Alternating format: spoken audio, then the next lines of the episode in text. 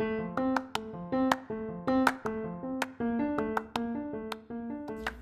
a todos, yo soy la psicóloga Marla Vizcarra y les quiero dar la bienvenida a este espacio seguro y de confianza que es Cafeterapia Mexicali, en donde unimos nuestro amor por el café y por nuestra pasión hacia la psicoterapia. Quiero que te pongas cómodo, que tomes tu bebida de preferencia, si es café muchísimo mejor, y disfruta de este espacio en donde promovemos y compartimos sobre la salud mental. Comencemos.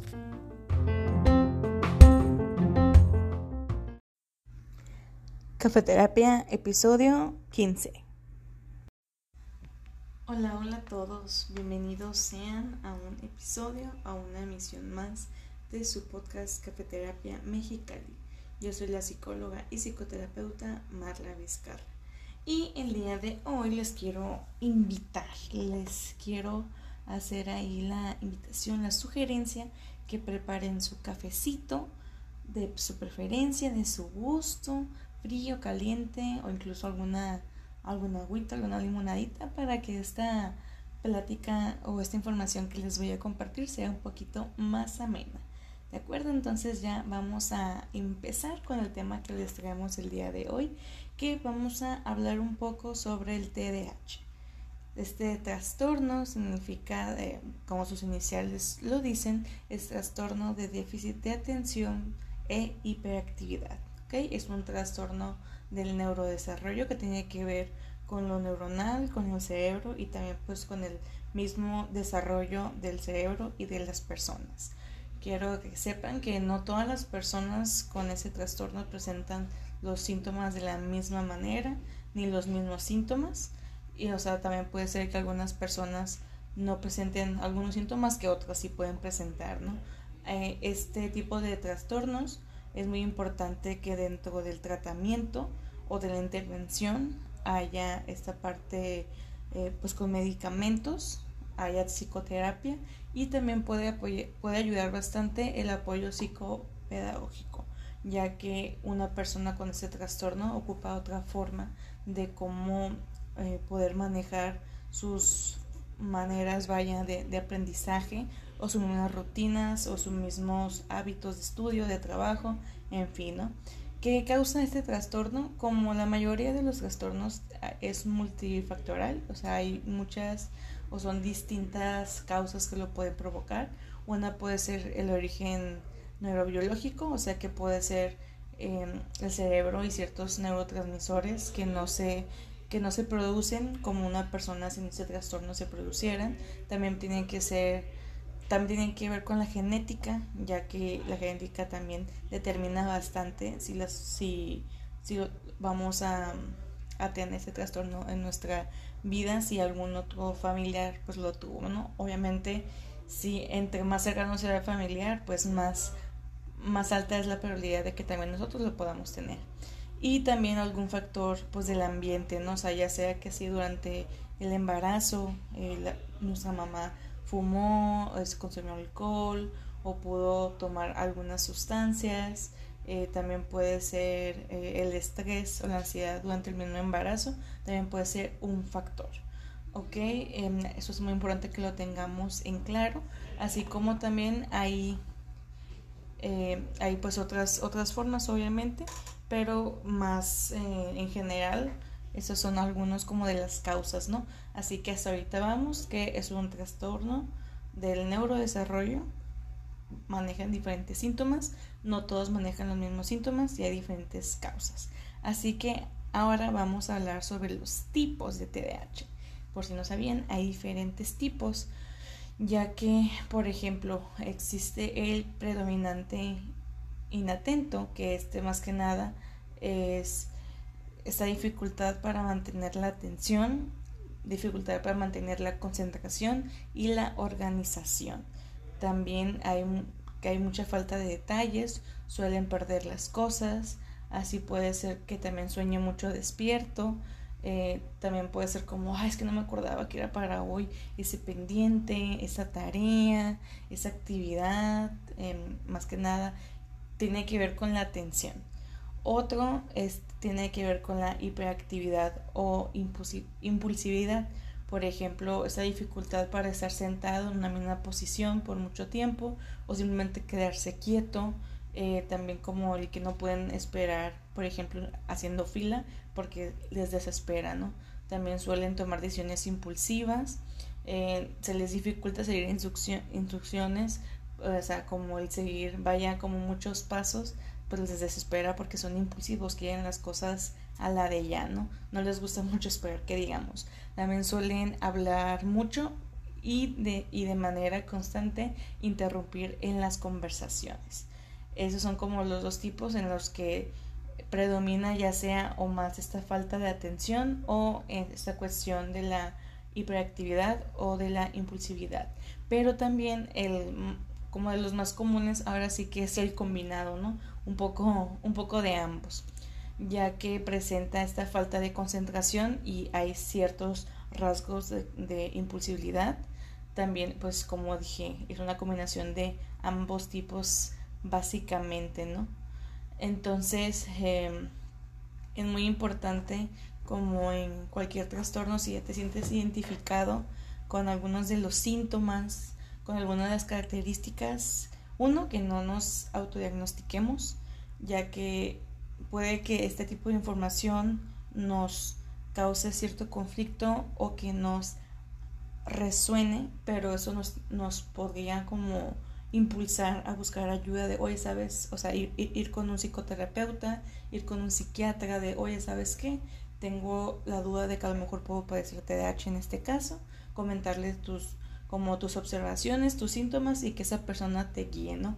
Y en caso de que así sea, de que sí digan, ah, ¿sabes qué? Pues sí, eh, sí notamos eh, pues estos estos rasgos de, de, TDAH en tu persona, el entender que tengas el trastorno que tengas, no eres tu diagnóstico, no eres ese trastorno más que nada, sino que sigue siendo tú, ¿no?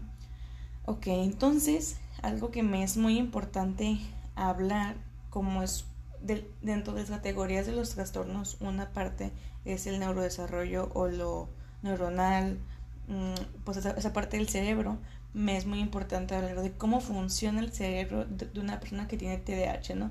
Porque es, vaya, es muy, muy importante, o sea, porque a lo mejor una persona que no padece este trastorno, si está conviviendo con una persona que sí puede que se llegue a frustrar o estresar o incluso molestar, ¿no? Porque es como, es que ya te dije diez veces eh, lo que siento, lo que pienso, o ya te dije luego haces una cosa y, no, y, y se te olvida, no le pones atención, no te importa, en fin, ¿no?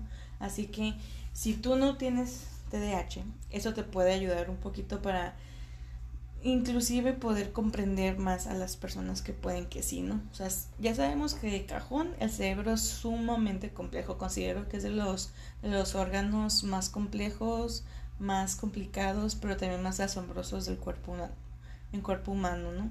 Así que me gustaría platicarles un poquito, ¿no? Digamos que algunas de las áreas involucradas en, en cuanto a nuestro cerebro que tienen que ver con el TDAH, una es esta parte de la corteza prefrontal, la amígdala y el cíngulo anterior, ¿no? Em, tal cual eh, dentro de estas áreas están asociadas con las funciones ejecutivas que son esas habilidades cognitivas que nos ayudan a planificar, a tomar decisiones, a memoria de trabajo, esta parte de, de, ser como multitasking, o sea, como tener muchas tareas, esta parte de podernos adaptar, el control de impulsos, la, el poder mm, elegir solo nuestra atención, o sea, como esa atención selectiva, el terminar una tarea o una acción cuando, cuando apenas la, la comienzas, ¿no? Entonces todo esto se complica bastante con el TDAH, ¿no? Ahora sí que las funciones ejecutivas son como el CEO del cerebro, ¿no? Así que esto es muy, muy importante. Y otra parte del cerebro que tiene mucho que ver son los neurotransmisores. Los neurotransmisores, no sé si alguna vez has escuchado sobre la dopamina, la serotonina, en fin, ¿no? Y los neurotransmisores que, tienen que ver con el TDAH, uno es la, la dopamina, ¿no? Que tiene que ver con la recompensa y la motivación. Otra tiene, otro neurotransmisor sería la noradrenalina, que es esa respuesta ante el estrés, en enfocar atención, del poder nivelar nuestro ciclo de sueño y estado de ánimo. Y también eh, otro neurotransmisor es la serotonina, que es sobre el estado de ánimo y las funciones cognitivas, ¿no? Pero si me dices, ok, eso que tiene que ver con el TDAH, te lo explico. Hablemos sobre la dopamina, este primer neurotransmisor que les comentaba, ¿no? Ok, entonces la dopamina ayuda en la nivelación o en la regulación de la atención, motivación y en el sistema de la recompensa. Así que básicamente la dopamina le dice a tu cerebro, ok, eso que hiciste se sintió bien, así que vamos a volver a hacerlo. Entonces el TDAH o, la persona que padece TDAH, pues básicamente puede llegar a buscar estas recompensas muchísimo más rápidos o más inmediatas, ¿no? Por ejemplo, las compras impulsivas, ¿no?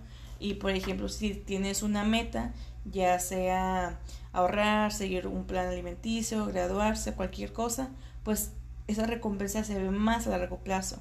Entonces, por eso las personas con ese trastorno no están motivados por mucho tiempo. Entonces, existe una disfunción en los sistemas de recompensa, o sea, con la dopamina en el cerebro que está asociado a la motivación en cuanto a adultos, pues con el TDAH, ¿no? Eso es muy, muy importante que quede en claro. ¿Ok? Entonces, esto es como, un, pues ahora sí que información a grosso modo o muy en general sobre el, el TDAH. Em, obviamente podría o hay incluso más información, pero considero que ahora sí que es como una pincelada o una introducción a ese trastorno y considero que se ha estado diciendo bastante, ¿no?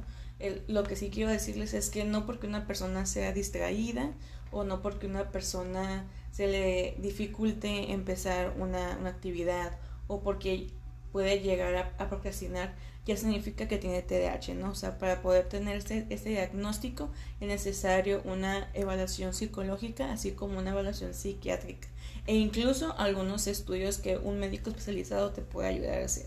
Así que no te autodiagnostiques no porque, ah, eh, porque vi un TikTok y ya pues con los síntomas que dicen ahí, sí soy y ya con eso ya me diagnostiqué. Así no funcionan los trastornos, así no funciona la salud mental. Si ese TikTok te movió o te generó dudas, ahí ya ese es como el, paso que vas a dar para pedir cierta orientación o cierto apoyo, pues como comenté en un principio, a un profesional de la salud mental, como es un, psicoterapeuta o incluso un psiquiatra. Espero que esa información te haya iluminado un poco, que te haya ayudado entender un poco más qué pasa con una persona que tiene TDAH. Igual, si te interesa este tema o quieres saber más, te invito a que me sigas en, mis redes sociales como Cafeterapia Mexicali, porque este mes de, julio, ya que es el día, pues básicamente, sobre esta conciencia de este trastorno, en, mis redes sociales, tanto en Facebook como en Instagram, vamos a hacer unas transmisiones en vivo hablando sobre este tema, tanto sobre estos mitos y sus respectivas realidades y también el TDAH en cómo le podemos ayudar a trabajar con adolescentes. Así que si te interesa todavía más este tema, te hago esta invitación, no tienen costo porque se van a transmitir en vivos, solamente pues sigue a la página para que estés al pendiente. Y espero que te haya gustado y que te haya servido de algo esa información. Yo soy la psicóloga y psicoterapeuta Marla Vizcarra y nos estamos escuchando y acompañando en el siguiente episodio junto con nuestro cafecito o bebida de su preferencia. Les mando un abrazo, cuídense mucho y nos estamos viendo. Bye bye.